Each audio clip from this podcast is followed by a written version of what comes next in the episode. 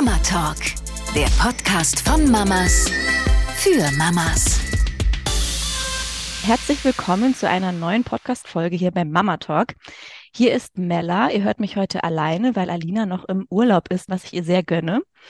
Trotzdem haben wir heute eine ganz tolle Gästin zu Besuch, und zwar die Silvi von Wir Schlafen. Es wird heute sehr, sehr spannend, auch insbesondere für mich. Deswegen freue ich mich riesig, heute Silvi willkommen zu heißen. Und liebe Silvi, stell dich doch gerne einfach einmal kurz vor. Hallo liebe Mella, hallo liebe Zuhörer. Vielen lieben Dank, dass ich hier sein darf. Freut mich ganz arg. Ich bin Silvia Abendtum von Wir Schlafen. Ich bin Babyschlafexpertin, Elterncoachin, NLP Practitioner. Ja, und bin die Gründerin von Wir Schlafen und freue mich einfach ganz, ganz arg, dass wir ganz vielen Eltern wirklich auf ihrem Weg zum erholsamen Babyschlaf helfen dürfen und äh, ja auch schon ganz vielen geholfen haben. Inzwischen schon über 4000 äh, ja, Kunden, Kundinnen. Und ja, und so begleiten wir unsere Eltern quasi auf ihrem Weg, entweder über äh, Kurse oder aber auch im Eins zu eins und in der Beratung und haben ganz wundervolle Erfolge gemeinsam. Wow, das klingt richtig toll. Ich werde auf jeden Fall äh, Kira sagen, dass sie deinen Instagram-Kanal verlinken soll. Der ist auch schon richtig informativ. Ich habe da gerade noch mal ein bisschen rumgestöbert und dachte, oh ja, hier kann ich noch einiges mitnehmen. Vielen Dank. Ja, lass uns doch direkt reinstarten das für mich wichtigste Thema ist natürlich direkt vielleicht im Wochenbett der Schlaf. Also kann man das nochmal ein bisschen abgrenzen von dem restlichen Babyschlaf. Also was ich zum Beispiel weiß, ich bin jetzt überhaupt keine Expertin in dem Thema, dass aber die Babys ja ohne so einen äh, Tag-Nacht-Rhythmus auf die Welt kommen. Und das stelle ich mir für den Anfang sehr, sehr schwierig vor. Und hier vielleicht auch eine kleine These in den Raum gestellt, was ich irgendwie in den letzten Tagen aufgeschnappt habe. Ich glaube auch so eine Schlagzeile auf irgendeinem Instagram-Post, dass Mamas sechs Monate nach Geburt des Babys bis zu sieben Jahre vermehrt altern. Und der Papa aber nicht. Da dachte ich auch schon wieder, okay, hier ist anscheinend die Aufteilung ganz klar gegeben. Die Mamas kümmern sich auf jeden Fall komplett ums Baby. Also mhm. klar ist durchs Stillen wahrscheinlich eh einfach die biolo biologische Voraussetzung mehr gegeben. Aber trotzdem dachte ich schon wieder, oh nein, warum nur ich? Also gerne Vielleicht kannst du was dazu sagen, wie das mit dem nicht vorhandenen Tag-Nacht-Rhythmus ist und wie sich das vielleicht irgendwann einpendelt. Ja, absolut. Und ich finde es ja total schön, weil es wird immer oder es ist immer mehr im Kommen, dass äh, ja sich die diese Arbeit quasi Eltern sein und äh, ja auch das Mama-Leben und all das, dass wir uns diese Aufgaben auch immer mehr aufteilen, dass das immer mehr im Kommen ist und trotzdem ist es, glaube ich, noch sehr häufig diese klassische Rollenverteilung. Mama ist zu Hause, Papa geht arbeiten und ich an sich, ich finde das gar nicht mal schlimm, ja, wenn es für beide passt und wenn es die ideale ja. Situation ist, dann ist das auch voll in Ordnung. Und äh, ja, aber spannend, dass wir dann altern in der Zeit. Mhm. Äh, kann ich mir aber gut vorstellen, weil ich glaube, äh, viele überrumpelt das einfach diese erste Zeit, ja. Man kann sich so ein bisschen vorstellen, was auf einen zukommt, aber wie es dann im Endeffekt ist, ich glaube, das kann die ein oder andere Mama tatsächlich so ein bisschen überrollen und äh, überfordern in der ersten Zeit. Und ich finde, gerade in den ersten acht Lebenswochen, ja, in dem Wochenbett, da darf man sich einfach die Zeit geben, ja, da, kann, da darf das herausfordernd sein, da darf man einfach das alles mal auf sich zukommen lassen. Und ich bin da festen Meinung, dass man sich hier auch gar nicht so verkopfen sollte, sondern vielmehr einfach das so ja, einfach so lassen, wie es ist und auch mal weg von den ganzen Richtwerten, wie ein Kind da schlafen sollte oder dass man hört ja oft Neugeborene schlafen sehr, sehr viel über Tag und trotzdem gibt's immer wieder Ausnahmen, wo ganz viele Neugeborene ganz wenig schlafen und auch das ist okay, ja, dass man sich so ein bisschen von den ganzen Richtwerten löst und sagt, hey, äh, so ist mein Baby, ich nehme das an, wie es ist, es schläft wo es will, wie es will, wann es will. Ja, manche Babys lassen sich ablegen in der ersten Zeit, manche brauchen ganz viel Nähe, dass man sich da einfach auf das Baby einlässt und einfach guckt, okay, was braucht mein Baby und nicht, was ist die Erwartung der Gesellschaft in dieser Zeit. Und ich glaube, dann kommt man damit ganz gut zurecht. Und ich kann selber auch zum Beispiel von mir sagen, genau, gerade bei meiner ersten Tochter damals, also meine Mädchen sind jetzt vier und sechs inzwischen. Und bei der ersten war das so, ich konnte sie tatsächlich überall ablegen. Aber auch ich hatte im Wochenbett eine Zeit, wo ich zwei Wochen lang konnte ich sie gefühlt nur daheim im Liegen stillen. Das heißt, ich konnte gar nicht irgendwie mit ihr weggehen, wenn ich wusste, okay, es steht die nächste Stillmahlzeit an. Und äh, ja, und das war auch herausfordernd. Von dem her einfach mal auf sich zukommen lassen. In den ersten acht Wochen haben Kinder sowieso oder Neugeborene gar keinen Rhythmus. Der pendelt sich dann langsam ein, so zwischen der neunten und zwölften Lebenswoche. Und dann, wenn man merkt, hey, jetzt hat mein Kind so langsam diesen Tag-Nacht-Rhythmus verstanden, dann kann man auch mal gucken, okay, wo kann ich hier ein bisschen was auch positiv beeinflussen, dass es erst gar nicht zu Schlafschwierigkeiten kommt. Aber ansonsten, keep cool, einfach auf euch zukommen lassen und wirklich nicht verkopfen, weil wir Mamas oder Frauen generell, wir neigen sehr dazu, dass wir uns verkopfen. Ja, kann ich bestätigen. Ähm, ich bin jetzt gerade am Ende der Zeit der Schwangerschaft und wenn ich mich hier gerade so bei unserer Videoaufnahme sehe, sehe ich auch ein bisschen fertig aus. Überhaupt nicht, mach dich nicht klein. Danke dir. Ähm, und ich muss sagen, ich lachte auch immer ein bisschen drüber, weil ich den Schlafmangel gerade auch schon selbst gut alleine hinkriege ohne Baby. Wahrscheinlich den ganzen Schwangerschaftshormonen geschuldet. Also ich liege momentan auch schon zwischen mhm. vier und sechs immer wach, jede Nacht. Und denke mir so, ich versuche es mhm. positiv zu nehmen, mich da nicht zu verkopfen, wie du so schön sagst. Und es eher so zu sehen, naja, vielleicht ist das schon der Ammenschlaf, wie man ihn so schön nennt, dass ich schon darauf vorbereitet werde, sowieso dann mit Baby ähm, für die Stillmahlzeiten und so weiter ein bisschen länger wach zu liegen.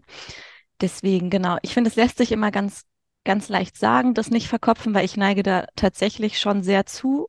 Und du sagst ja auch, viele Mamas neigen dazu. Deswegen mhm. nicht verkehrt, dass wir heute hier nochmal darüber sprechen. Du hast gerade selbst angesprochen, ab so der neunten bis zwölften Woche, wenn sich wirklich dieser Tag-Nacht-Rhythmus etwas mehr etabliert hat, kann man etwas dafür tun, dass gar nicht erst Schlafprobleme entstehen. Was genau meinst du denn? Weil ich habe auch das Gefühl, das ist wieder so ein Thema, wo man sich leicht selbst die Schuld geben kann, falls irgendwas nicht klappt. Dann vergleicht man sich wieder mit anderen Mamas, da funktioniert super. Hier kann ich vielleicht auch kurz äh, was von Alina erzählen, weil ich bewundere sie da sehr. Sie hat das ganze Schlafthema mit ihrem zweijährigen Sohn, wir nennen ihn hier immer Peanut, ähm, super hinbekommen. Und da frage ich mich auch immer, wahrscheinlich ist es auch wieder ein Anteil Charakter des Babys selbst. Aber wahrscheinlich kann man auch trotzdem einiges dazu beitragen, dass eben diese Schlafprobleme vielleicht nicht auftreten. Das würde mich sehr interessieren. Ja, und das ist tatsächlich so. Nur ich würde hier gerne von diesem Wort Schuld wegkommen mhm. hin zur Verantwortung. Also wir sind nie schuld und ähm, man braucht auch nicht unbedingt so nach, also in die Vergangenheit gucken, schauen, was man alles falsch gemacht hat, sondern vielmehr, hey, was kann ich jetzt ändern, damit es wieder besser wird? Ja, Sehr also schön. gerade wenn man in so einer Situation steckt, viel lieber nach vorne gucken statt nach hinten, weil das, was passiert ist, kann man eh nicht mehr ändern. Mhm. Und ähm, ja, tatsächlich, wir können den Schlaf positiv beeinflussen. Das geht, indem wir so ein paar Dinge beachten. Und gerade so zwischen der neunten und zwölften Lebenswoche, da ähm, entwickelt sich der Tag-Nacht-Rhythmus. Da merken wir, das Kind hat so langsam einen Rhythmus, schläft vielleicht auch langsam zu festen Zeiten, dass wir merken, hey, immer um neun Uhr möchte mein Baby schlafen. Ja, man merkt so ein bisschen, oh, jetzt pendelt sich der Rhythmus ein. Und gerade in der Neugeborenenzeit ist es oft so, dass Babys oft noch lange bei uns im Wohnzimmer sind, so bis 22 Uhr und dann gehen wir ins Bett und nehmen das Baby mit. Und äh, bis dahin ist es oft dann noch sehr unruhig, auch die letzten Abendstunden, ja, dass das Baby dann mehr Nähe einfordert. Und dann irgendwann mal kommt dann so dieser Punkt, wo man merkt, okay, jetzt ist das Baby auch bereit, auch schon um 19 Uhr wirklich ins Bett zu gehen. Und da würde ich hier tatsächlich diese Empfehlung auch aussprechen. Sobald man merkt, das Baby hat verstanden, was Tag bedeutet, was Nacht bedeutet, dass man hier so ein paar Dinge äh, beachtet und dass man das Baby hier auch wirklich langsam ab 19 Uhr wirklich dann auch in das Schlafzimmer oder Kinderzimmer, je nachdem, wo man es schlafen legt, äh, dass man es da dann quasi auch wirklich hinlegt und äh, ja, sich da so entweder mit dazulegt, wenn man sich nicht trennen kann, oder hier wirklich diesen Schritt wagt, weil es einfach noch mal ein bisschen mehr Ruhe reinbringt, es erholsamer schlafen kann, wie wenn es im Wohnzimmer ist, wo vielleicht der Fernseher noch läuft oder wir uns noch unterhalten. Das bringt einfach noch mal mehr Ruhe und dann schlafen Babys erholsamer. Und jetzt habe ich gerade auch schon gesagt, ähm, je nachdem, wo das Baby schläft, hier ein kleiner Tipp oder quasi eine kleine Information für alle Zuhörer. Die WHO, die Weltgesundheitsorganisation, empfiehlt im ersten Lebensjahr quasi das eigene Bett im Elternschlafzimmer und da zählt auch das Beistellbett dazu. Ah ja, ja sehr kann, gut. Kann mhm. man das von Grund auf schon mal positiv beeinflussen, indem man so ein paar Dinge äh, beachten kann. Und wenn du magst, kann ich da gerne so ein bisschen drauf eingehen. Sehr gerne. Und zwar, äh, was man machen kann, ist zum Beispiel, wenn man merkt, das Kind hat das verstanden, was Tag ist und was Nacht, dass wir hier einmal nachts nachts komplett abdunkeln, wenn man mag, und auch tagsüber jetzt anfangen abzudunkeln, ja. In der ersten Zeit macht man das nicht, weil das sonst verwirren könnte. Aber dann kann man hier gerne auch tagsüber komplett abdunkeln, denn je dunkler ein Raum ist, desto besser wird das Schlafhormon Melatonin produziert und desto erholsamer schlafen Babys und desto leichter fällt es ihnen auch tagsüber dann auch die Schlafzyklen zu verbinden, ja. Mhm. Man hört sehr häufig von Babys, dass sie dann nur kurze Schläfchen über Tag haben, was auch völlig normal ist in dieser Zeit. Nur wenn wir dann quasi anfangen abzudunkeln, unterstützen wir das, dass sie das immer mehr schaffen und dann wirklich auf Dauer auch mal eineinhalb Stunden am Stück schlafen können, ohne dass sie uns brauchen. Okay, verstehe. Und das ist auch nicht verwirrend in dem Sinne, weil wir sonst ja als Erwachsene Melatonin eher zum Abend hin bilden. Also für Babys ist das dann quasi eine Übung, dass sie überhaupt mehr von diesem Hormon bilden, wahrscheinlich. Also hätte ich jetzt so vermutet. Genau. In mhm. der Dunkelheit wird das einfach vermehrt äh, produziert und es ist einfach erholsamer und noch dazu, wenn man nachts komplett wirklich abdunkelt und dann nur für die Fütterung, also für die Still- oder Flaschenmahlzeiten in der Nacht, nur da dann das Stilllicht oder das Nachtlicht anmacht und dann danach wieder ausmacht, dann schläft es ja im Dunkeln, dann ist auch hier nicht die Gefahr da, dass das Kind morgens um 5 Uhr schon den Tag beginnen möchte. Ja, weil mhm. gerade um 5 Uhr nimmt der Schlafdruck wieder ab. Dann kann es auch passieren, dass Kinder zu früh aufstehen werden, weil hier einfach äh, der Raum nicht dunkel genug ist. Und wir wissen, gerade im Sommer kann teilweise schon um halb fünf in der Früh kann da wirklich die Sonne reinscheinen. Und er macht das wach. So scheint ja mein Schlaf auch gerade programmiert zu sein. ja, richtig guter genau. Tipp. Schöner kleiner Lifehack, der wahrscheinlich einiges zum Positiven schon mal verändern kann. Ist bei mir schon mal notiert auf der Liste. Sehr schön. Hast ja, du noch mehr von den Tipps? Ja, absolut. Man kann auch darauf achten, dass man hier wirklich eine Routine etabliert. Also ich sage immer, man kann nicht früh genug anfangen mit einer Abendroutine. Wenn man das schon im, im Wochenbett machen kann, sehr, sehr gerne, aber auch da einfach nicht verkopfen, sondern einfach mal in den Tag hineinleben, das Kind erstmal ankommen lassen in dieser Welt. Und dann, wenn man merkt, okay, jetzt ist es Zeit, hier ein bisschen Struktur reinzubringen, dann kann ich wirklich Struktur und Routine nur empfehlen, weil je strukturierter, je routinierter ein Tag ist, desto erholsamer kann tatsächlich der Babyschlaf sein.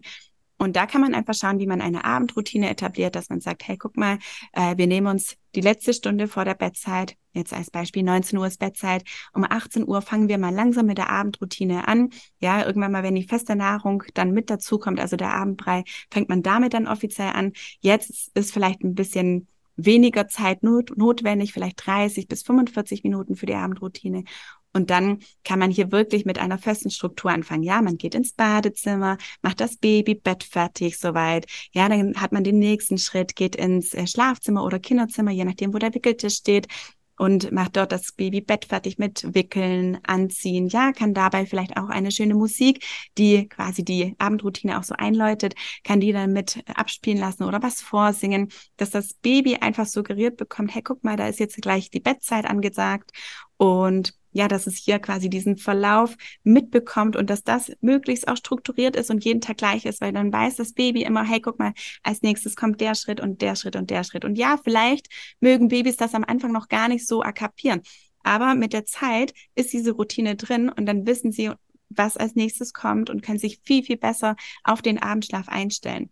Ja, und dann wird Sehr es zu einer schönen kleinen Routine. Total. Also das kennen wir ja eigentlich auch von uns. Ähm, wie ein Tagesablauf in Anführungszeichen besser ablaufen kann, wenn wir uns selbst auch an bestimmte Routinen halten. Lass es die Mahlzeiten sein oder ähnliches. Ich mag das auch gerade in der Schwangerschaft, wenn ich ähm, zu spät am Abend esse, dann kann ich es eigentlich schon wieder vergessen mit dem erholsamen Schlaf. Also hier ist man ja irgendwie gerade noch sensibler in dieser Phase. Und ich weiß auch von Alina, die hat das auf jeden Fall von Anfang an genauso gemacht. Die hatte immer so ein Licht, so ein kleines Schlaflicht am äh, Wickeltisch, wo auch so eine Schnur für so ein Lied dran war, was die halt jeden Abend spielen. Ich glaube, die machen das auch bis heute immer noch. Mhm, also ich erkenne da schon einige Punkte drin wieder, die sie auf jeden Fall richtig gemacht hat und finde das total toll, weil das irgendwie direkt einem so ein kleines, kleines, aber feines Sicherheitsgefühl gibt. Vermeintlich wahrscheinlich auch wieder, aber ich finde eine Schwangerschaft und auch ein Baby, das ist so ein großer Kontrollverlust, weil plötzlich sich ja alles ändert. Also höre ich immer wieder von Freundinnen, dass halt jeder Tag gefühlt anders ist und wenn du dann denkst, ah, heute nimmt er endlich den Kinderwagen, morgen kann es mhm. auch schon wieder anders sein. Deswegen finde ich es so toll, dass wir darüber sprechen und mal so ein bisschen die Faktoren ähm, ja abgreifen, die man auf jeden Fall beeinflussen kann. Und das hört mhm. sich danach an. Total gut. Ja, definitiv. Du sprichst die ganze Zeit ähm, von 19 Uhr. Ist das so ein genereller Richtwert, den man ähm, sich merken kann? Oder muss man dann doch mal wieder individuell schauen beim Baby, ob es doch eher oder vielleicht ein bisschen später ist? Also es ist definitiv immer individuell und es gibt hier keine Nonplusultra-Uhrzeit. Äh, die meisten meiner Coaches, ja, die meisten Kinder, die haben so ungefähr 19 Uhr als Bettzeit. Ja, das ist auch das, wo Eltern dann auch sagen, okay, da habe ich dann im Anschluss noch genug Zeit auch für mich. Mhm. Aber welche Uhrzeit die ideale für einen ist, das entscheidet hier jede Familie für sich. Also es kann 19 Uhr sein, es kann 20 Uhr sein. Es ist nur so, dass am Anfang, gerade im ersten Lebensjahr, dass das oft so ein Zwölf-Stunden-Tag ist. Ja, wenn der Tag um 19 Uhr endet, dann beginnt er auch um 7 Uhr. Beginnt er um 7 Uhr, endet er um 19 Uhr. Ja, so quasi so ein Zwölf-Stunden-Tag und darüber sind die Schläfchen verteilt. Es kommt dennoch auch immer auf die Anzahl der Schläfchen an. Ja, schläft ein Kind öfter am Tag, dann kann sich das auch noch mal ein bisschen verschieben. Aber oft hat man hier diesen Rhythmus. Das heißt, ein Kind, das jetzt erst um 20 Uhr ins Bett geht, würde aber auch morgens dann dementsprechend länger schlafen. Und so hatte ich zum Beispiel auch eine Familie im Coaching. Das waren beides Immobilienmakler. Und äh, die hatten tatsächlich einen ganz ungewöhnlichen Rhythmus, und zwar 23 Uhr. Und Ui. haben dann morgens bis um 11 Uhr geschlafen. Und je älter Aha. das Kind wurde, desto länger wurde der Tag, weil natürlich dann irgendwann mal kam der zweite Geburtstag und dann ist der Tag natürlich noch länger. Und dann war dann morgens um 11 Uhr die Aufstehzeit und nachts um 1 ist das Kind ins Bett gegangen. Aber auch das funktioniert. Wow. Ja, ja hört sich gut an. Einfach, einfach Kann man anpassen auf die Familiensituation. Schön. Genau. Ja.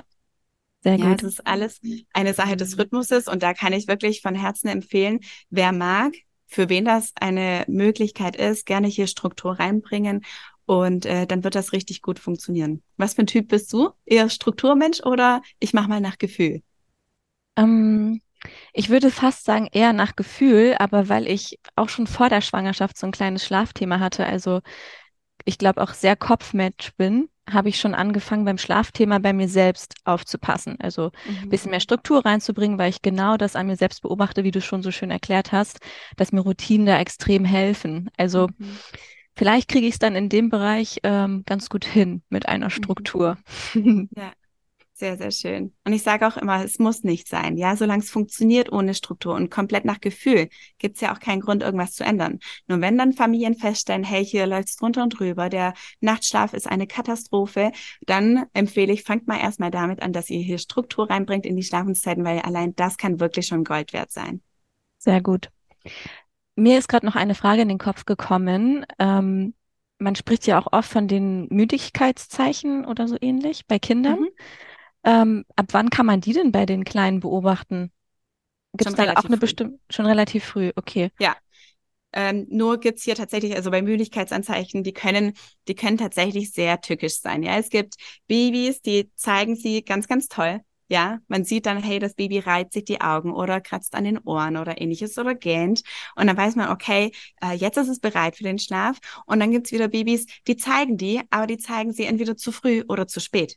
Mhm. Und deswegen sind Müdigkeitsanzeichen gut, wenn wir sie gut deuten können, wenn wir dann auch wirklich den idealen Zeitpunkt damit dann auch wirklich herausfinden. Wenn sie dann aber doch tückisch sind, ist es hier viel, viel besser, wenn wir nach festen Zeiten gehen. Wenn wir wissen, hey, guck mal, immer um neun Uhr hat das gut geklappt. Immer um, keine Ahnung, zwölf Uhr war es bereit für den Mittagsschlaf. Ja, dass wir hier uns eher so an Zeiten orientieren, weil das wirklich dann ähm, verlässlicher ist einfach. Mhm. Sehr gut, weil das wäre meine überleitende Frage gewesen, wenn man dann die Schlafzeiten individuell anpasst, muss man es ja an irgendwas ausrichten. Also du sagst ja auf jeden Fall, Struktur ist key. Aber wenn jetzt zum Beispiel die Müdigkeitsanzeichen dazwischen kämen, könnte man es wahrscheinlich entweder nach vorne oder nach hinten verschieben, richtig? Absolut, ja. Okay, genau. sehr gut. Und ich hatte auch gesehen, was ich ganz toll fand bei deinem äh, Profil, du hast immer so schöne Posts gemacht, ähm, wie der Schlafbedarf sich vom Alter verändert. Wie mhm. ist das denn am Anfang und auch gerne grob, wenn man das ähm, sagen kann, wie verändert sich das im Verlauf des äh, Kleinkindalters. Mhm. Also an, gerne in Anzahl der Schläfchen vielleicht, aber auch im, mhm. im Schlafbedarf. Ja, es ist so, dass äh, gerade im ersten Lebensjahr sich der Schlafbedarf sehr, sehr häufig verändert, so dass Eltern hier immer wieder quasi gefordert werden und immer wieder die Schlafenszeiten anpassen müssen. Ja, und sich dann immer wieder denken, oh Gott, was ist denn jetzt schon wieder? Und jetzt klappt's wieder nicht. Jetzt hat der Schlaf morgens, jetzt, ich nehme hier wieder als Beispiel neun Uhr in der Früh, hat so lange geklappt, jetzt klappt's wieder nicht. Und dann, ja, ist die nächste Herausforderung da. Und das ist tatsächlich im ersten Lebensjahr so, dass hier Eltern wirklich sehr, sehr häufig die Schlafenszeiten anpassen müssen. Und dann so ab dem ersten Geburtstag wird es langsam ruhiger, dass wir nicht mehr ganz so viel anpassen müssen, dass wir merken, okay, jetzt ist hier ein bisschen mehr Ruhe, ein bisschen länger quasi und dann ist der zweite Geburtstag da und dann wird es richtig ruhig mit nur noch einem Tagesschlaf, beziehungsweise mit eineinhalb Jahren schon. Und es fängt damit an, dass wir jetzt gerade, also in den ersten acht Wochen, haben die wenigsten Babys einen Rhythmus. Also es ist eher kein Rhythmus zu erkennen. Man legt das Baby so schlafen, wie es möchte und wie es kann. Und auch hier, dazu möchte ich noch ganz kurz sagen, ähm, es gibt Babys, die lassen sich ablegen und es gibt Babys, die möchten wirklich nur getragen werden. Und da dürfen wir Mamas auch von dieser Erwartungshaltung weg, dass sich ein Baby ablegen lassen muss, ja, mhm. dass, dass ich es einfach überall ablegen kann und dass es sich quasi auch mal selbst beschäftigen müsste, ja, sondern quasi vielmehr, hey, wenn das Baby jetzt gerade nicht liegen möchte, dann nehme ich es halt mal auf den Arm, ja, und dann trage ich es mal. Und ich weiß selber, wie anstrengend das ist, weil ich meine zweite Tochter ganz, ganz viel getragen habe, die ersten acht Wochen gefühlt nonstop. Hm. Ich hatte sie nur in der Tragehilfe und danach habe ich ihr gezeigt, wie es im Bett geht. Aber hier einfach diese Zeit, die kommt halt auch nicht wieder. Und ich weiß, sie ist anstrengend, aber es wird besser. Und das ist halt das Schöne. Diese ersten drei Monate, dieses sind meist so ein bisschen anstrengend, mhm. anstrengend, doch es wird einfacher, wenn wir da so ein bisschen was beachten. Und dann so mit drei, vier, fünf Monaten haben die meisten Babys drei bis vier Schläfchen, ja. Die meisten fangen mit vier Schläfchen am Tag an. Es können auch mal fünf Schläfchen sein. Und äh, dann geht es so langsam in Richtung drei Schläfchen, was ich dann so spätestens ab fünf Monaten dann langsam auch empfehle. Und dann hat man so mit sechs, sieben Monaten auch in der Regel noch drei Schläfchen und dann kommt der Übergang mit circa acht Monaten auf zwei Schläfchen. Mhm. Und diese zwei Schläfchen, die bleiben in der Regel bis zu eineinhalb Jahren und trotzdem gibt's hier immer wieder Kinder, die schon sehr früh, also mit dem ersten Geburtstag zum Beispiel schon, auf einen Tagesschlaf umstellen, was auch okay ist, solange es funktioniert. Ja, auch wenn zum Beispiel hier die Kita oder so quasi jetzt äh, ins Spiel kommt oder eine Krippe oder ähnliches, da ist es oft so, dass man vielleicht noch überlegt, gemeinsam mit den Erziehern, dass wir hier noch diese zwei Schläfchen versuchen und dann merkt man ganz schnell, hey, das Kind findet es viel zu aufregend im Kindergarten mhm. und verzichtet dann automatisch auf den ersten Schlaf und dann äh, ja, stellt man auf einen Tagesschlaf um. Aber dann bleibt quasi dieser eine Tagesschlaf dann noch eine Weile und dann kommt um den zweiten Geburtstag wieder so eine kritische Phase, wo Kinder dann auch gerne mal den Mittagsschlaf verweigern. Aber auch dieser Mittagsschlaf, der bleibt dann in der Regel bis zum dritten oder vierten Geburtstag und ja, und dann wird er losgelassen. Ah ja, sehr schön. Ja, kriege ich auch immer wieder mit von Freundinnen, die Angst haben, dass das Schläfchen zu schnell wegfällt, mhm. weil die Tage, glaube ich, ja dann sich sehr lang anfühlen können, ne? wenn die kleinen mittags nicht sich selbst und ja auch den Eltern mal eine Pause gönnen. Richtig, ja.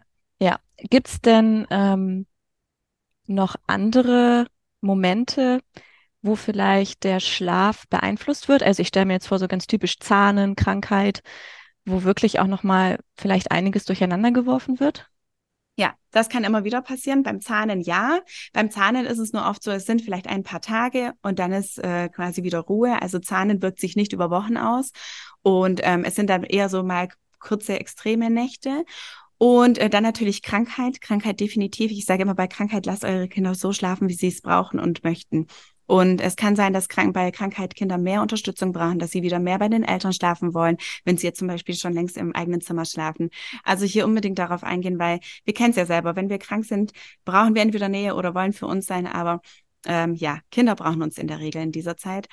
Und dann gibt's natürlich noch die Entwicklungssprünge. Und die mhm. Entwicklungssprünge, die sind meist genau dann, wenn auch die Umstellung der Schläfchen passiert. Ja, also gerade so äh, nach diesen ersten magischen drei Monaten, da kommt der erste, äh, die erste Schlafregression aufgrund des Entwicklungssprungs. Ja, Kinder lernen hier schon die ersten Dinge. Sie drehen sich dann mit vielleicht mit vier, fünf Monaten schon.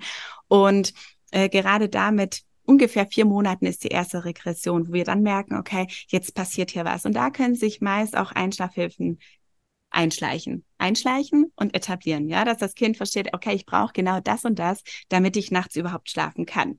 Ja, und dann können die Nächte plötzlich unruhig werden. Dann mit circa acht, neun Monaten ist meist so dieser zweite große Sprung, ja, wenn es hier ans Krabbeln und Hochziehen und Robben geht, dass sich das dann wiederum auf die, auf den Schlaf auswirken kann. Und dann ist die zweite Regression da. Eine Regression, das wird oft auch so ein bisschen kritisch gesehen, ja, weil es so ein böses Wort ist. Mhm. Aber ich sehe das eher so quasi als, als Segen, so quasi, hey, guck mal, mein Kind kann in dieser Zeit wieder was Neues. Es ist was Schönes, es ist was Tolles und zeigt es mir über den Schlaf, dass wir jetzt hier bereit sind, wieder den nächsten Schritt zu gehen.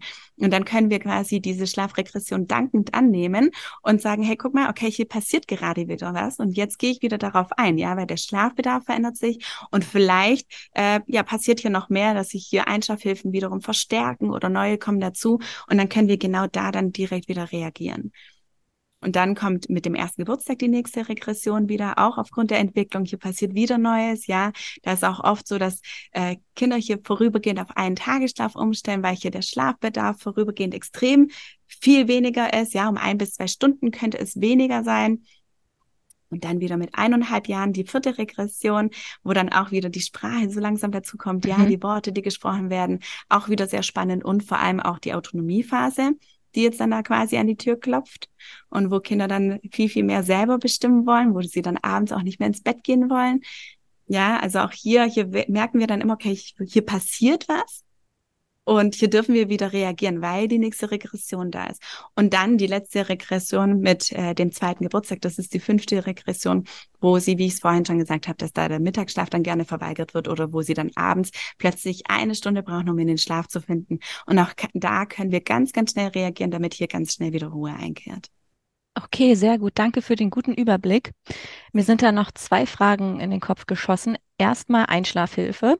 Also mhm. ähm, ich verstehe darunter zum Beispiel in den Schlafstillen oder auch so Nuckel oder Kuscheltiere, was weiß ich, kannst du gerne gleich nochmal ausführen, was es da alles gibt und auch, äh, wie du zu dem Thema stehst. Also mhm. ich kenne das nur von den sozialen Netzwerken. Ähm, Stillen ist ja eh so ein krass sensibles Thema. Mhm sehr emotional aufgeladen, finde ich. Und ähm, ja, da gibt es auf jeden Fall ganz starke Meinungen immer zu, ob man in den Schlaf stillen soll oder nicht. Wie mhm. sind deine Erfahrungen dazu? Mhm. Ich sehe es genauso wie du. Stillen ist etwas extrem Emotionales, sowohl für Mama auch als fürs Kind, auch als auch fürs Kind. Und ähm, jede Mama entscheidet hier für sich, ob sie in den Schlaf stillt oder nicht, was das Schönste für sie ist.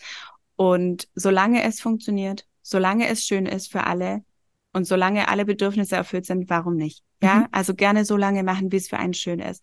Was beim Einschlafstillen nur der Fall sein kann, ist, dass das wirklich als Einschlafhilfe gesehen wird. Und mhm. deswegen kommen sehr, sehr viele Mamas dann auch zu mir, wo wir dann nachts das Dauernuckeln haben. Ja, dass das Baby sich dann stündlich meldet ja. und stündlich an die Brust geht. Und oft ist es so, dass Mamas das dann am Anfang noch gut mitmachen und sagen, hey, das ist jetzt halt so, diese Zeit kommt nie wieder, ich genieße das und es ist schön und nachts kriege ich es eh nicht mit. Und dann geht das halt über Wochen und über Monate und dann kommt irgendwann mal der Punkt, okay, jetzt will ich es aber anders. Okay. Und dann ist oft einfach die Gefahr, dass das Baby das halt schon lange so kennt und nicht anders kennt und dass dann der Weg dann quasi davon weg für beide einfach ein bisschen schwieriger sein kann. Und deswegen empfehle ich, wer da einfach quasi schon so seine Bedenken hat und Angst hat, dass der Schlaf unruhig werden könnte, der kann hier darauf achten, dass man sagt, hey, guck mal, das Stillen ist nicht weg. Nein, sondern wir ziehen die Stillmahlzeit einfach ein bisschen zeitlich vor und sagen, hey, guck mal, ich still dich 15 Minuten vor Bettzeit, in meinem Beispiel jetzt wieder 19 Uhr, dann äh, würden wir um 18.45 Uhr das Baby stillen, würden dann vielleicht nochmal eine Geschichte erzählen oder irgendwas und dann würden wir um 19 Uhr das Baby vielleicht anders in den Schlaf begleiten und da einfach gucken, äh, was fühlt sich gerade richtig an fürs Kind? Ist es vielleicht das Tragen, ja, dass ich es in den Schlaf wiege oder ist es das Co-Sleeping, wo ich es mit äh, im Elternbett habe und in den Schlaf kuschel? Ja, dass man hier diese Alternative findet und dann kann man den Schlaf schon mal grundsätzlich positiv beeinflussen. Okay, sehr gut. Ähm, ich habe jetzt das Gefühl, einerseits wollen wir eine Struktur etablieren, aber andererseits vielleicht nicht zu sehr in diese ähm, ja, Schlafbrücken abrutschen. Oder mhm. habe ich das richtig verstanden? Also würdest du empfehlen, das vielleicht auch ein bisschen zu verändern? Also wahrscheinlich nicht, aber kannst du gerne aus deiner Expertinnen-Sicht beantworten, weil ich mir gerade denke, vielleicht klappt an dem einen Abend dann mal Einschlafstillen, man will das aber nicht zu sehr etablieren, damit das Baby sich nicht zu sehr dran gewöhnt, will trotzdem irgendwie die Struktur halten. Also da ist so ein kleiner Gegensatz irgendwie gerade in meinem Kopf. Mhm. Ähm, da sind wir hier wieder beim Verkopfen. ja, auf jeden Fall.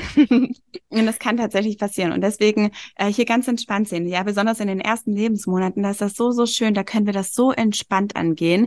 Äh, das ist viel besser, wie wenn wir es dann erst mit acht, neun Monaten und dann so richtig verkopft und verbissen. Und jetzt bin ich am Ende meiner Kräfte. Jetzt muss es anders laufen.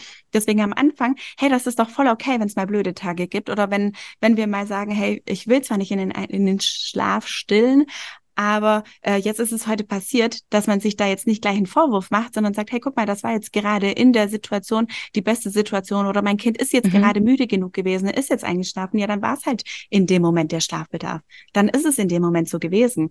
Und äh, wenn das öfter passiert, kann man sich überlegen, okay, warum schläft mein Baby da jedes Mal an der Brust ein? Ist es vielleicht doch ein Ticken zu spät für die, für die, okay. äh, für die Schlafenszeit quasi? Ja, sehr gut. Gut, dann war mir noch eine Frage in den Kopf gekommen. Ähm, viele der Babys, oder ich weiß nicht, ob es viele sind, aber manchmal macht es mir irgendwie den Eindruck, dass sie abends ja sehr reizüberflutet sind und dann ähm, ja vielleicht auch über den, über den Schlafpunkt hinausgehen durch viel Schreien und so weiter. Hast du da irgendeinen Tipp in der mhm. Richtung? Absolut, ja. Ähm, es gibt immer wieder mal Schreibabys in den ersten drei Monaten und da hilft Bewegung, Bewegung, Bewegung. Ja, okay. viel Nähe und Bewegung.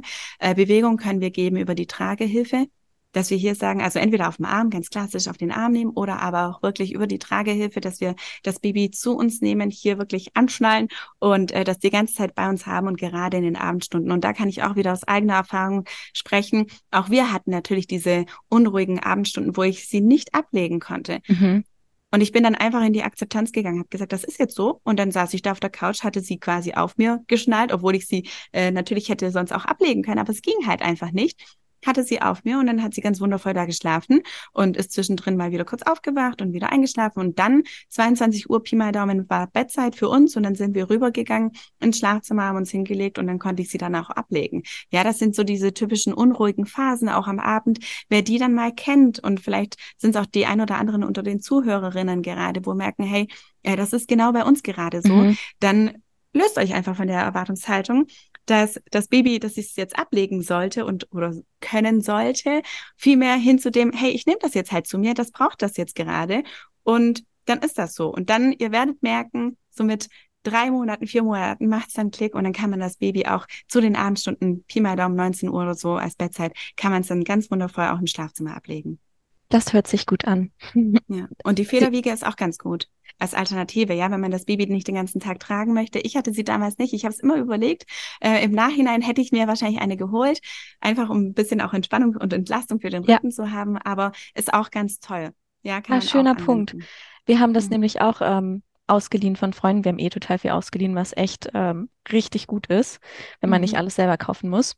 Genau, ja. das wäre auch noch so eine Frage gewesen, was du davon hältst, weil viele ja auch mhm. sagen, oder die Stimmen spalten sich ja sowieso bei den ganzen Babythemen mhm. oder die mhm. Meinungen. Und du sagst, ja, ist, ist super. Ja. Definitiv. Schön. Für die ersten Lebensmonate absolut hilfreich, gerne nutzen. Ja, und ich kriege das von manchen dann auch mit, dass das Baby die Federwege gar nicht mit annimmt. Und da kann ich den Tipp mitgeben, einmal ist keinmal. Also gerne öfter mal probieren, weil an jede neue Situation möchte sich das Baby gewöhnen und dann kann man der Federwiege auch mal eine Chance geben und das immer wieder probieren. Ja, ich habe das auch bei meinem Neffen gesehen. Mein Neffe ist jetzt fünf Monate inzwischen, lasst mich lügen. Ja, und äh, da war es auch natürlich am Anfang so, dass es ein bisschen unruhiger war. Dann haben wir auch die Federwiege besorgt und dann war am Anfang der Start auch ein bisschen schwierig, aber es geht mit der Zeit. Ja, deswegen ruhig drauf einlassen und dann kann es eine super Hilfe sein im Alltag wir würden das auch einfach alles ausprobieren. Wie gesagt, wir haben total viel ausgeliehen und probieren es einfach immer mal wieder. Sehr schön. Okay, eine ganz große Frage hätte ich noch. Ich glaube, die ist auch immer ähm, sehr spannend, was du vielleicht von Co-Sleeping hältst, von Familienbetten. Ab wann, also du hast es schon gesagt, das erste Jahr wird eigentlich empfohlen, eigenes Bett im Elternschlafzimmer. Trotzdem mhm. höre ich immer wieder, ähm, dass viele einfach dem Impuls nachgeben, die einfachste Lösung zu nehmen. Und ganz oft ist das ja scheinbar, dass die Nähe benötigt wird, dass man vielleicht dann doch bei den Stillmahlzeiten nachts gar nicht so richtig aufwacht, wenn das Baby an einem dran liegt. Deswegen gerne einmal von dir, was hältst du davon? Ja, ich finde auch hier, jede Familie entscheidet hier für sich. Ja, jede Familie entscheidet im eigenen Ermessen auch quasi, wo das Kind schläft. Und jedes Baby kann überall erholsam schlafen, wenn wir gewisse Punkte einfach beachten. Und da kann auch Co-Sleeping ganz wundervoll sein, wenn das für alle passt, kann es auch tatsächlich mit Co-Sleeping sehr, sehr ruhig sein in der Nacht. Ja, es muss nicht sein, dass das Baby auf Dauer dann durchschläft, aber es kann wirklich schon sehr, sehr ruhig sein ich sage immer grundsätzlich, wenn ein Baby schon weiß, wie es im Bett einschlafen kann, dann hat man schon sehr viel gewonnen und kann die Nacht schon sehr ruhig sein. Muss man auf irgendwas besonders achten? Da ist ja auch der plötzliche Kindstod immer wieder so ein Thema. Also würdest du sagen, trotzdem das Baby, ich weiß nicht, in so einem kleinen Nestchen oder so einer speziellen Abgrenzung im Bett haben oder reicht es wirklich, es zwischen sich liegen zu haben? Also es ist ja so, dass ja das eigene Bett im Elternschlafzimmer empfohlen wird und da ist es wirklich komplett abgegrenzt.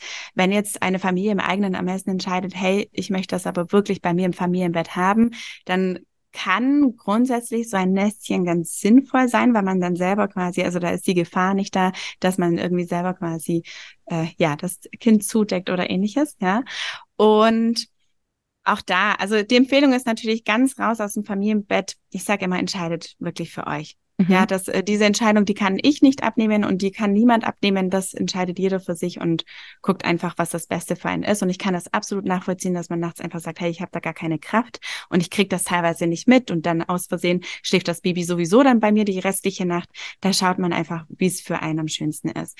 Und beim Familienbett, da gibt's nur eines noch zu sagen, beziehungsweise wenn Kinder mit im Raum schlafen, dass das oft sehr, sehr gut funktionieren kann. Und trotzdem gibt's manchmal so Faktoren wie zum Beispiel Schnarchen oder man, äh, ja, wuselt mit der Decke laut hin und her und ähnliches, äh, was dann die Kinder quasi wach machen kann. Oder auch manchmal quasi, dass Tiere mit im Raum schlafen, ja, Katzen oder Hunde. Ah. Mhm. Ja, das kann natürlich Babys dann auch wecken. Also wenn man das Gefühl hat, hey, es passt bei uns alles und es dürfte eigentlich ruhig und erholsam die ganze Nacht schlafen und dann wacht das Kind trotzdem immer wieder auf, könnte man auch solche Faktoren mal abklären oder dass es zu warm oder zu kalt ist oder all solche Dinge.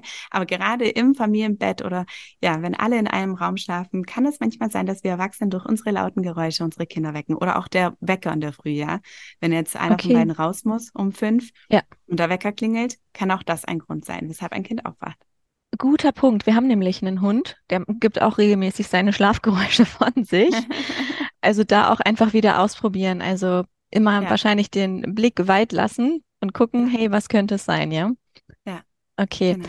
Und ab welchem Zeitpunkt könnte man äh, versuchen, dass das Baby vielleicht in seinem eigenen Zimmer schläft? Also du hast schon gesagt, ein Jahr ist sowieso empfohlen im mhm. Elternschlafzimmer, aber ich kriege trotzdem mit, dass das bei manchen auch schon eher klappt und die das Gefühl haben, dem Baby geht's viel besser und uns auch. Also dann mhm. vielleicht doch lieber einmal mehr die Nacht rübergehen und da wieder beruhigen in den Schlaf. Mhm. Genau. Ja. Das kann sein, dass es äh, manchen wirklich so ergeht. Äh, was man natürlich machen kann, ist, tagsüber schlafen wir ja in der Regel nicht mit unseren Kindern zusammen. Also mhm. Also man sagt ja nur quasi im eigenen Bett im Elternschlafzimmer, weil da die Eltern in der Nähe sind. Tagsüber sind wir ja aber in der Regel nicht mit im Schlafzimmer, sondern das Kind schläft äh, selbst dort im Zimmer oder quasi, ja, vielleicht auch mal im Wohnzimmer.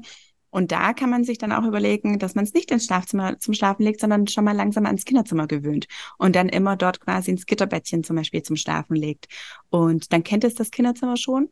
Und dann, ja, kann man spätestens ab dem ersten Geburtstag kann man dann sagen, hey, guck mal, jetzt machen wir dann auch die Nächte im Kinderzimmer. Okay, sehr schön. Aber auch hier entscheidet jede Familie für sich den idealen Zeitpunkt.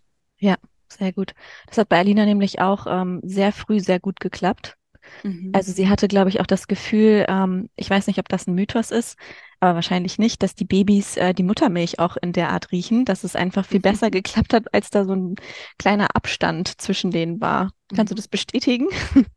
Ja, es ist tatsächlich so. Also wenn Babys wissen, hey, Mama ist mit im Raum, dann ist natürlich hier die, das Verlangen groß, dass man sich hier direkt wieder die Brust schnappt und so wieder in den Schlaf findet, weil man auch weiß, okay, so funktioniert das, so funktioniert das mit Mama und dann kann das durchaus sein. Also es liegt jetzt vielleicht nicht unbedingt daran, dass das Baby die Milch riecht und deswegen mhm. aufwacht und jetzt will ich, aber es ist nochmal ein bisschen bequemer und einfacher und das kann ich auch bestätigen, wenn es darum geht, dass Papas dann das Baby ins Bett bringen, dass es oft viel, viel besser funktioniert, wenn mhm. Mama nicht im Raum ist sondern wenn das Baby sieht, hey, es ist gerade nur Papa da, dann kann sich das Baby viel, viel besser darauf einstellen, wie wenn es weiß, hey, Mama ist auch da.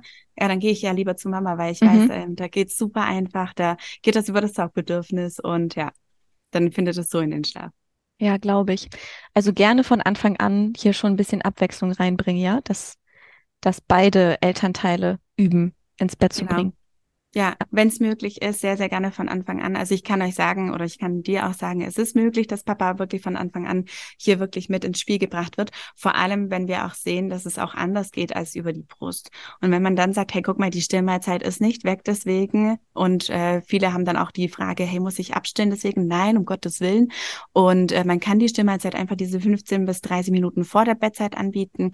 Und dann als Alternative hier wirklich, also meist ist das Pendant zum Stillen das Tragen, dass das Baby in den Schlaf getragen wird. Und das Tragen ist ja meist auch das Stillen der Väter. Mhm. Und dann könnte hier zum Beispiel Papa gucken, wie er das Baby in den Schlaf trägt. Und dann kann das auch eine ganz tolle Art und Weise sein, das Baby ins Bett zu bringen. Sehr schön. Ja. Okay. Nur darf ich hier noch ganz kurz ergänzen beim Tragen. Natürlich kann das auch eine Einschlafhilfe werden. Ja. Nur ich, ich wünsche mir einfach für all die Mamas da draußen und auch für dich, dass, dass man sich da nicht so verkopft, sondern vielmehr, äh, ja, einfach hier gerne auch immer die Kirche im Dorf lässt und das einfach ganz entspannt sieht und immer das Beste daraus macht. Ja. Und sich hier einfach nicht zu sehr verkopft. Danke dir. Ich finde, das ist schon ein tolles äh, Schlusswort. Außer du hast vielleicht noch irgendwas, was wir heute nicht erzählt haben, was du irgendwie noch den Mamas da draußen mit auf den Weg geben möchtest, neben dem ich- Verkopftsein. Ja, ich kann sehr gerne einfach noch mal ganz kurz zusammenfassend sagen, was ganz wichtig ist. Gerne. ähm, was man wirklich, worauf man achten kann. Das ist zum einen, dass man so ein bisschen Struktur reinbringt, so ein bisschen nach festen Zeiten geht oder wenigstens nach festen Wachzeiten, dass man so ein bisschen schaut, dass das Baby wenigstens abends so die feste Uhrzeit hat, wo es ins Bett geht. Ja, also so ab drei, vier Monaten dann. Und dann ist schon sehr, sehr viel gewonnen. Und wenn man dann dem Baby auch noch zeigt, wie es im Bett einschlafen kann, also nicht unbedingt über das Tragen, sondern vielmehr im Bett liegend, dann ist auch schon sehr viel gewonnen, weil allein dieser Ortswechsel dann nicht da ist. Quasi, ich schlafe auf dem Arm ein und werde dann abgelegt. Und dann kann ich hier wirklich schon die Nacht sehr, sehr positiv beeinflusst werden. Sehr schön. Danke dir. Also wirklich, du hast mir da sehr viel Mut gemacht. Ich versuche, meinen Kopf da etwas mehr auszuschalten und äh, trotzdem deine ganz tollen Tipps zu befolgen. Wahrscheinlich höre ich mir die Folge auch selber nochmal an. Deswegen ein Riesendanke an dich, liebe Silvi. Und wir verlinken auf jeden Fall nochmal deinen tollen Instagram-Kanal. Folgt hier auch gerne der Silvi für die ganzen äh, wertvollen Tipps. Darüber hinaus sind da noch viel, viel mehr auf ihrem Profil zu finden. Und ja, dann hoffen wir, dass der Schlaf bei allen Mamas da draußen vielleicht etwas entspannter wird. Danke dir. Super, ich danke auch ganz herzlich für die Einladung hier und für diese tolle Podcast-Folge. Vielen lieben Dank. Mach's gut. Du auch. Tschüss. Mama Talk, der Podcast von Mamas für Mamas. Eine Antenne Niedersachsen Produktion.